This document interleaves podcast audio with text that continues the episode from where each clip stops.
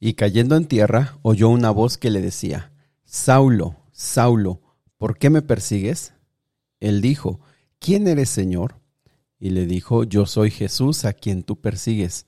Dura cosa te es dar coces contra el aguijón.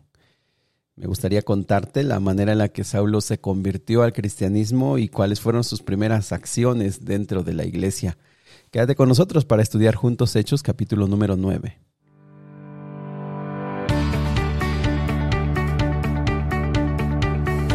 Nuevamente bienvenidos amigos y amigas al plan Reavivados por su palabra. Qué gusto me da saludarte esta mañana, darte la bienvenida a este plan, a este programa, a los que se están integrando. Qué bueno que están aquí con nosotros y bueno, decirle que somos una gran comunidad cada mañana estudiando la palabra de Dios hasta terminar todo el Nuevo Testamento. Muy bien, pues vamos a comenzar. Te invito para que tomes tu Biblia y vayamos a Hechos capítulo número 9. Como ya hemos estado viendo, se va introduciendo este personaje, Pablo, que se le llama de, primero aquí Saulo. Y bueno, hemos estado viendo cómo él era un fariseo muy, muy, muy estricto en su forma de vivir. Más adelante vamos a ver un poquito más de su historia.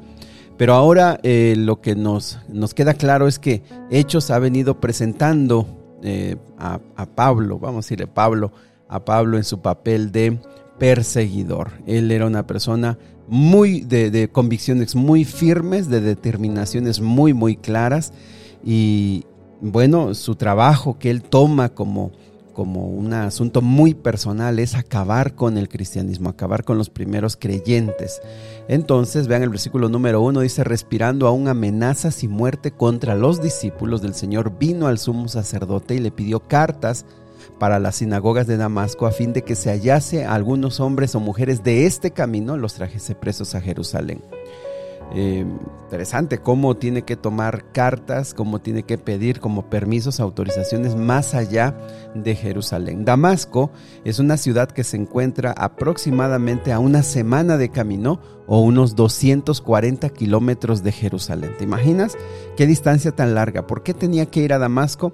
Eh, es muy probable que tenía que ir a Damasco porque allí, después de las persecuciones que se dieron allí en Jerusalén y en la región de Judea, probablemente un buen grupo de cristianos se fueron hasta allá, 240 kilómetros, y probablemente era como el segundo lugar donde estaban más concentrados algunos discípulos de Jesús. Entonces, eh, esa expresión respirando aún muerte y amenazas y muertes es una forma hebrea de expresar que está respirando, eh, que su respiración es desde enojo, de coraje, de odio, de muerte. Y bueno, eh, recuerden que él estaba participando de, de esa persecución y entonces va a Jerusalén. Versículo número 3 dice que más, yendo por el camino, aconteció que al, llegar al, cerca de Damasco, repentinamente le rodeó un resplandor de luz del cielo. Hay tres eh, relatos de este momento y en esos tres relatos hay ciertas diferencias. Y, yo quiero recordarles, las diferencias no hacen que los relatos sean, eh, sean mentira, al contrario, los relatos, cuando tienen diferencias, nos ayudan a entender que eso fue real. ¿Por qué razón? Porque si fueran idénticos, eh, habría una manera muy cuidadosa de, de, expresar una mentira. Pero si ustedes se dan cuenta, cuando un relato se cuenta por varias personas, cada persona da su punto de vista, cada persona da su, su la manera en la que lo vivió y eso hace, nos ayuda a entender que eso fue real. Pues bien, ¿qué pasó? él iba caminando con su, con su grupo, iba ya llegando a Damasco. Y entonces al llegar a Damasco le rodea una luz y escucha una voz que le dice, Saulo, Saulo. Esa expresión, eh, perdón, ese nombre, su nombre en hebreo. Dice, ¿por qué me persigues? ¿Por qué me persigues? Eh, algunos lo han pintado, principalmente los que han hecho cuadros de esto, lo pintan en un caballo. Realmente aquí no hay ningún caballo. Él iba aquí caminando y al, rodear, ser rodeado por esa luz y escuchar esa voz, cayó en tierra y escucha la voz claramente, ¿por qué me persigues? Muy importante subrayar amigos que Jesús está eh, tomando en sí mismo lo que le está sucediendo a sus discípulos. Realmente Pablo estaba persiguiendo a los discípulos, pero aquí la voz que dice el versículo número 5 que es de Jesús, dice, ¿por qué me persigues a mí? Y fíjense que esas fueron eh, la forma en la que Jesús enseñó. Recuerdan, si ustedes hacen esto a los más pequeñitos, me lo hacen a mí.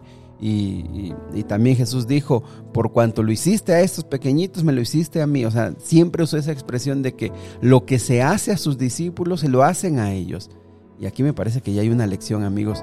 Nosotros debemos tener mucho cuidado cuando nosotros eh, debemos entender esta expresión. ¿Por qué? Porque a veces no nos damos cuenta que cuando lastimamos a otras personas, principalmente a los discípulos, a los hijos de Dios, eh, no porque las demás personas no sean importantes, sino porque Él se identifica con sus discípulos. Dice, si se lo haces a ellos, me lo estás haciendo a mí. Así que cuando nosotros hablemos o actuemos o hagamos algo contra otras personas, y, enfatizo principalmente a los discípulos de Jesús, Jesús se identifica y dice, me lo estás haciendo a mí. Y en general, de, manera general, a cualquier ser humano que Dios... Eh, eh, por supuesto, Dios nos ha creado, cuando se lo hacemos a otras personas, por supuesto, debemos tomar en cuenta que Él tiene un creador, por más que esa persona no crea en Dios y sea una persona hasta ateo, podemos decir, de todos modos, estamos nosotros, Jesús se identifica con la, con la, raza humana, pero especialmente aquí se identifica con los discípulos. Así que, ojo con eso, si nosotros hacemos algo contra otra persona, si es bueno, recuerda, lo estás haciendo como para Dios, para Jesús. Si, lo, si le haces un mal, lo, eh, recuerda, lo estás haciendo a Jesús. Muy bien, entonces dice, yo soy, ¿por qué me persigues? Dice Jesús. Y el versículo 5 dice que Pablo responde, ¿qué, ¿quién eres Señor? Y le dijo, yo soy Jesús a quien tú persigues. La expresión dura cosa te es dar cosas contra el aguijón no se encuentra en los eh, manuscritos más antiguos, por eso versiones más modernas no lo, no lo tienen, como aquí en la Reina Valera dice, dura cosa te es dar cosas con el, contra el aguijón. Se, no está en lo más antiguo, pero se comprende que es una expresión como para decir, ¿Por qué, por qué te, por qué te encanta o por qué quieres estar golpeando contra un aguijón? ¿Por qué te quieres estar haciendo daño a ti mismo? Muy bien. Versículo 6, y él temblando y temeroso le dijo, Señor, ¿qué quieres que haga? Miren, levántate, entre la ciudad y te diré lo que tienes que hacer. Esta conversión de Pablo es un choque. Quizá no había otra manera en la que Pablo se convirtiera porque Pablo tiene una determinación, Pablo es una persona muy decidida a hacer las cosas y, sabes que eh, hay personas que son muy decididas, muy determinadas, muy tercas, muy testarudas en lo malo, pero que cuando se convierten llegan a ser verdaderos líderes y verdaderas personas que hacen una influencia poderosa cuando se convierten a Cristo Jesús. Eso es así, ¿eh? Así que si hay una persona que tú conoces que es tan dura para, para aceptar a Cristo Jesús, no, no dudes que un día cuando lo acepte, cuando se entrega a Cristo, puede llegar a ser una persona extraordinaria en la fe. Por, por, su determinación. Entonces, eh, Dios, Jesús usó una forma de choque para poder despertar a Pablo. Pablo eh, dijo, ¿de qué hago? Entra a la ciudad y lo llevaron de la mano porque los otros que le acompañaban también cayeron y también como quedaron eh, alucinados, quedaron afectados por la luz, pero Pablo dejó de ver, quedó ciego, vamos a decirlo así, como escamas quedaron en sus ojos. Y, y lo llevaron adentro de la ciudad y ahí estuvo tres días, versículo 9, sin comer ni beber. Realmente este fue el periodo de análisis, de introspección, de, de estar detenido Pablo en ver lo que estaba haciendo, todo lo que estaba haciendo, todo lo que había hecho, de arrepentimiento, por supuesto, ahí fue donde se arrepintió, ahí fue donde reconoció cómo las escrituras y que él conocía perfectamente las escrituras, él sabía de memoria las escrituras, él entonces pensó eh, en todo cómo esto se relacionaba con Cristo Jesús. Eh, versículo 10 nos cuenta cómo Jesús habló a Ananías, un, líder allí en la iglesia de Damasco, un hombre muy fiel. Eh, que conocía lo que, lo que Pablo estaba haciendo en Jerusalén. Eso quiere decir que a pesar de la gran distancia que había, había comunicación entre las dos iglesias. Y entonces Dios, el, Señor le dice, ve a la calle que se, llama, se le llama derecha, busca a Judas, ahí hay uno que se llama Saulo de Tarso, y ora por él. Y, y entonces se da una comunicación. Ananías le dice, Señor, es que él ha hecho pues, cosas terribles a tus, a tus santos en Jerusalén. Y entonces el Señor le dice, versículo 15, Ve porque instrumento escogido me es este para llevar mi nombre en presencia de los gentiles y de reyes y de los hijos de Israel. Y para que yo le muestre cuánto le es necesario padecer por mi nombre. Y entonces eso es lo que hizo. Ananías fue, entró a la casa, le puso las manos y entonces le dijo, el Señor que te apareció en el camino donde venías, Él me ha enviado. Y sabes, eso le dio certeza a Pablo eh, que no fue solamente un desmayo por hambre, un desmayo por el sol, no, por supuesto. Eh, el haber quedado ciego tres días, el que este hombre venga y le diga lo que le sucedió, son evidencias que él tiene de que lo que escuchó y lo que vio realmente eh, era Jesús hablándole y que eso fue real. Y entonces al instante fue bautizado, recibió el Espíritu Santo y quedó y recobró la vista. Y entonces dice el versículo 19 que tomando alimento recobró fuerzas y estuvo Saulo por algunos días con los discípulos que estaban en Damasco. Vean cómo Pablo, eh, una vez que es bautizado, quedó en paz. Una vez que es bautizado, quedó listo para cumplir la misión a la cual Jesús lo estaba llamando. ¿Por qué? Había pasado tres días, como dijimos, había pasado tres días de análisis, de detenimiento, y cuando es bautizado, recobra la vista, él ya está en paz. Y por supuesto, ahora va a tener que iniciar una obra extraordinaria, recobró fuerzas. Amigos, cuánta gente tan dura y tan difícil, tan perseguidora de la gente que hace tantos males, ¿verdad? Necesita encontrarse con Jesús y a veces decimos, por eso les digo, el Espíritu Santo hace en poco tiempo lo que a, nosotros nos llevaría la vida entera. Él, Jesús, dio un choque de golpe, un golpe fuerte, ¿verdad? A, Pablo y Pablo se convirtió y así va a haber miles de conversiones, mucha gente se va a convertir a Cristo así rápido porque el Señor la va, la va a buscar. Eh, Pablo eh, empieza a predicar ahí en las sinagogas. Se, supone que había casi hasta unas 50 sinagogas. Las sinagogas pues son los lugares donde se reúne la comunidad judía para estudiar eh, las escrituras, para adorar a Dios. No son templos, son lugares de culto y principalmente eso, lugares de adoración y lugares de el estudio de la Biblia. Hasta el día de hoy hay sinagogas en todo el mundo y bueno, ya hemos hablado un poquito de eso. Entonces, pues la gente quedaba, dice el versículo 21, quedaba atónita, quedaba sorprendida, no sabía qué decir. Sabían quién era este hombre, sabía quién era Pablo, pero pues estaban confundidos. Eh, él siguió predicando ahí, se supone que se quedó en Damasco probablemente unos tres años, ahí estuvo con ellos, y, entre más eh, le, decían que no creían, vea el versículo 22, pero Saulo mucho más se esforzaba, mucho más se esforzaba por, predicar.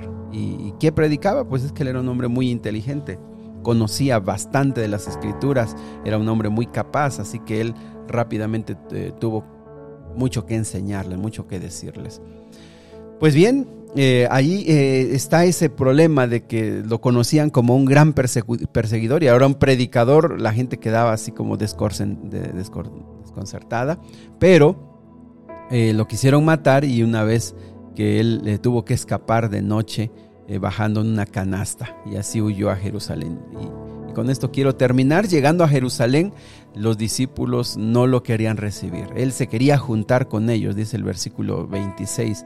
Trataba de juntarse con los discípulos, pero la expresión juntarse es una expresión eh, no solamente de estar, de, no sé, de convivir, sino de una relación muy personal, como de amigos o como de un matrimonio. Y es lo que él buscaba. Él no quería solamente estar sentado con ellos, sino quería eh, hacer lazos profundos de cariño con ellos, pero no, no le creían, les tenían miedo. Pero vean la intervención de otro personaje que ya se fue presentando en la historia, es Bernabé, versículo 27. Bernabé lo trajo a los apóstoles y les contó cómo Saulo había visto en el camino al Señor, el cual le había hablado, y cómo en Damasco había hablado valerosamente en el nombre del Señor. Y miren, tuvo que entrar Bernabé. Bernabé se le describió como, un hombre consagrado, un hombre de respeto, un hombre sabio, un hombre realmente entregado al Señor. Y como no creían la conversión de Pablo, de Saulo, como no creían, él tuvo que echar mano de su autoridad, porque se entiende aquí que él tenía autoridad, tuvo que echar mano de su eh, credibilidad y por la sabiduría que Dios le dio, le dijo, bueno, miren, este es Pablo. Y pasó así. Y, este hombre se ha convertido. Y es entonces por la credibilidad, por la autoridad y por la fe de Bernabé que finalmente le dan entrada y le confían a Pablo eh, que realmente ha sido convertido a Cristo Jesús. Que realmente ha, ha sucedido. Amigos, ¿cuántos Pablos, cuántos Pablos conocemos? ¿Cuántos Pablos tienes en tu familia? ¿Eres tú un Pablo que necesitó ser tener un choque para poder entender quién era Cristo Jesús en tu vida? ¿Cuántos Pablos hay que conocemos que a veces perdemos la fe en ellos, pero que serán grandes, grandes personajes en la predicación de la palabra de Dios? Serán grandes personas. Y por otro lado, ¿cuántos Bernabé se necesitan que pongan su credibilidad, su autoridad para ayudar a otros a entrar y ser aceptados en el círculo de la iglesia? ¿Cuántos necesitan, cuántas iglesias necesitan Bernabés que sean conciliadores? para que puedan recibir a otros que a veces no se les tiene confianza. Oremos, querido Dios y Padre, nosotros sabemos que grandes personas todavía están por llegar a tu, a tu iglesia, a tu, a tu camino. Hay muchas personas que, que hoy mismo persiguen, que hoy mismo hacen lo posible por destruir eh, tu fe, por acabar con la gente que cree en ti, no ahora matándolos, pero sí burlándose, pero sí desacreditándolos. Señor, estamos seguros que muy pronto veremos a muchas personas que hoy no creemos que un día puedan ser bautizados, lo van a hacer y llegan a ser grandes líderes en tu iglesia. Señor, ayúdanos a ser como Bernabé, conciliadores, que pongan su credibilidad y su autoridad para poder conciliar en la iglesia y poder ayudar a que muchas personas sean aceptadas en ella. Quédate con nosotros hoy, Señor, en el nombre de Jesús. Amén. Que Dios me lo bendiga, mis amigos y amigas. Que sigamos meditando la vida de Pablo. Que sigamos meditando en cómo el Señor llama a las personas. Que para el Señor no hay nada imposible. Que cuando el Señor habla, corazón tiene que escuchar. Que Dios te bendiga. Que pases un excelente día.